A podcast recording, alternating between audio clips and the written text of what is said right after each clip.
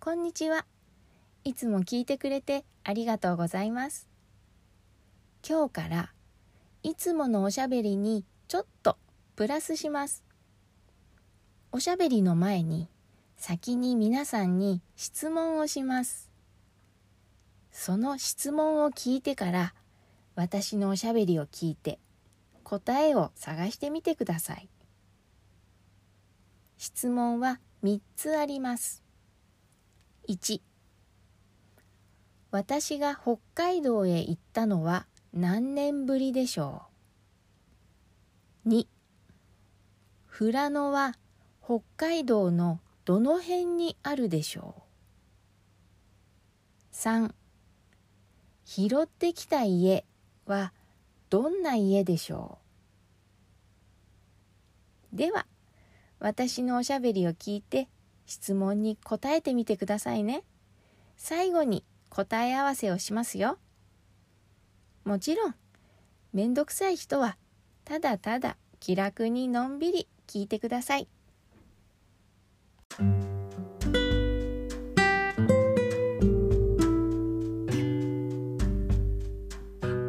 こんにちはお元気ですか？日本はまだまだ暑い日が多いですがもうそろそろ夏が終わります。子供たちの夏休みも終わります。私の住んでいる町では今日から学校というところが多いです。子供たちのため息が聞こえてきそう。それとも久しぶりに友達と会えて嬉しいかな？宿題は終わったのかな？皆さんは夏休み冬休み取れましたか？何をしましたか？私はこの夏休みに大好きな場所へ行くことができました。北海道です。北海道へ行ったのは多分25年ぶりぐらい。北海道どころか旅行をしたのも8年ぶりぐらいかな。本当に久しぶりの旅でした。私たちが行ったのは富良野というところです。北海道のだいたい真ん中ぐらい。北海道はどこでもそうですが自然が豊かなところで冬はスキー。夏はラベンダー畑が有名です。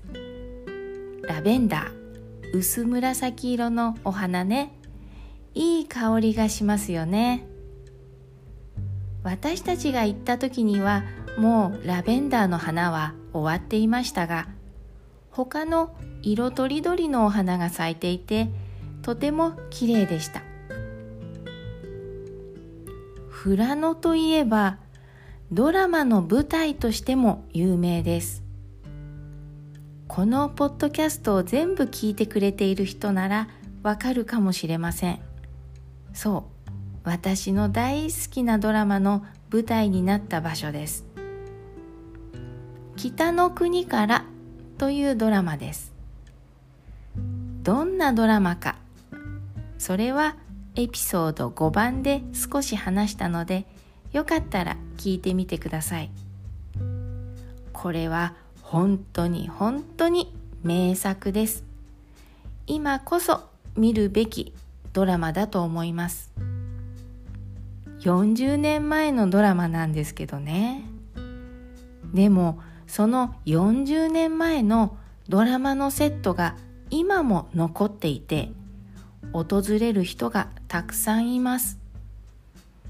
どれだけ愛されたドラマかわかるでしょ？うその今も残っているドラマのセットというのはね主人公や家族が住んでいた家です。主人公の五郎は東京からふるさとの富良野に戻ってきて古い家を直して住み始めました。それが一番目の家。その後自分で作った2番目の家。それが火事で燃えちゃってまた別の古い家を直した3番目の家。物置を改造して作った4番目の家。それから五郎は畑を持っていて畑を耕した時に石がいっぱい出てくるんだけどその石を積んで作った5番目の家。そう。基本的に五郎は自分で家を作るんです。大工さんじゃないですよ。でも自分で作ったり直したりするの。それからそれから五郎が家族や友人のために建てた家もあります。これが特に素敵です。これらの家は名付けて拾ってきた家。他の家と違うところはその名の通り拾ってきたものでできていること。拾ってきたもの。つまり誰かがいらなくなって捨てたものを拾ってきて家を作ってるんです。使われているのはね例えば古いバスとかスキー場のゴンドラとか電話ボックスとか洗濯機の蓋とか卵パックとか。もちろん古い木材木も使っています。こう聞いたら「え？ゴミで作った家?」って思うかもしれません。でもねすっごく素敵なんですよ。ウェブサイトに写真を貼っておくのでぜひ見てください。この拾ってきた家の入り口にこんな言葉が書かれています。物がこんなに捨てられていくならおいら拾ってきて生き返らせてやる。だって絶対失礼じゃねえか。捨てられちまうそういうものに、それを懸命に作った方々に。これはドラマの中で五郎が言ったセリフです。たくさん作ってたくさん捨てる時代。これに流されなかったのが五郎です。ここでは捨てられていたものがまさに生き返っています。日本ではね家の価値って新しければ新しいほど高いんです。ヨーロッパと逆ですね。ヨーロッパでは家は古ければ古いほどいいんですよね。新築。新しく建てたまだ誰も住んだことがないという意味です。この新築のマイホームを持つことがみんなの夢であり部屋を借りる時もボロボロの古いアパートよりピカピカの新築がいい。みんな少しでも新しいものを求めます。日本はヨーロッパと違って木でできた家が多いからそれも理由かもしれません。ヨーロッパは石でしょ？やっぱり石の家の方が長持ちしますからね。長持ちするというのは長い間壊れない使えるということ。みんなが新しいものを欲しがるからそれに経済が成長するから日本は使い捨ての家ばかりをじゃんじゃん建ててきたんです。使い捨てっていうのは例えばパーティーで使う紙コップとかプラスチックのお皿とか割り箸とか使ったら捨ててしまうもの。使い捨ての家。つまり長持ちしない家です。長持ちしないからどんどん新しいものを作る。でも今その何でも新しいものがいい。という考え方は見直されてきています。見直す。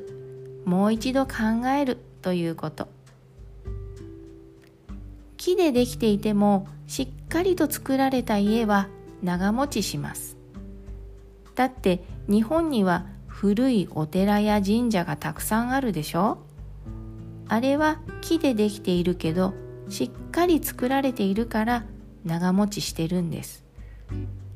そういうしっかり作られた古い家を直して住んだりおしゃれなカフェにリフォームする人が増えています。直しても住めないような古い家はバラバラにして柱や扉だけ磨いてきれいにして使ったりします。つまり家のリサイクルですね。古いものをリフォームリユースした家。はっきり言ってピカピカの新築の家よりそっちの方がずっと素敵です。それに日本はこれからどんどん人口が減っていきます。人が少なくなります。ということはこれからどんどん空き家が増えるってことです。空き家人が住んでいない家のことです。日本はきっと空き家だらけになります。もうそろそろ新しく作るのはやめて今あるものを使っていった方がいいのでは？ないものを見るんじゃなく今あるものを見る。できないことを見るんじゃなくできることを見る。磨いたら光る素敵なものがきっとあると思います。あなたの周りにもあなたの中にも。そう考えたらワクワクしませんか？さて今日はこの辺で。どうぞ良い一日を。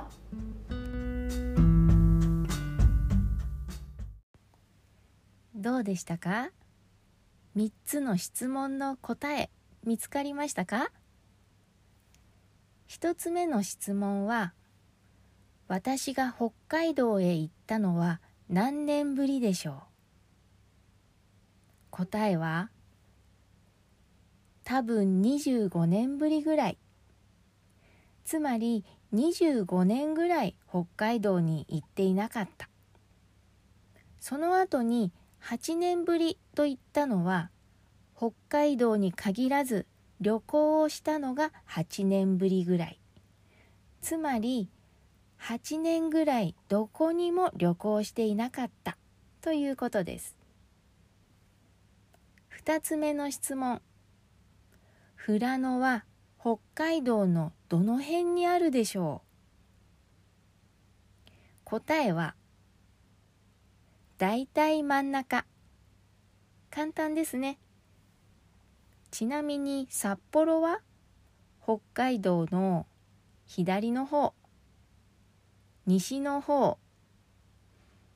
函館は下の方。南の方です。3つ目の質問。拾ってきた家はどんな家でしょう？さあどんな家？拾ってきた家は拾ってきたものでできている。誰かがいらなくなったもの捨てられたもので作った家ですよねこうやって聞いた言葉をそのまま喋ればいいから簡単でしょ？ポッドキャストは聞くものだけど話す練習もできますよ。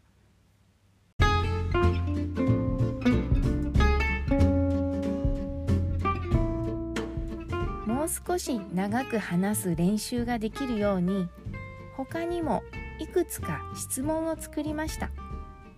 番組のウェブサイトにその質問と答え方の例があります。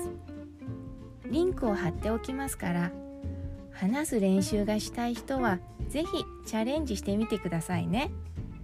難しくないですよ。ポッドキャストを聞いた後なら簡単に話せると思います。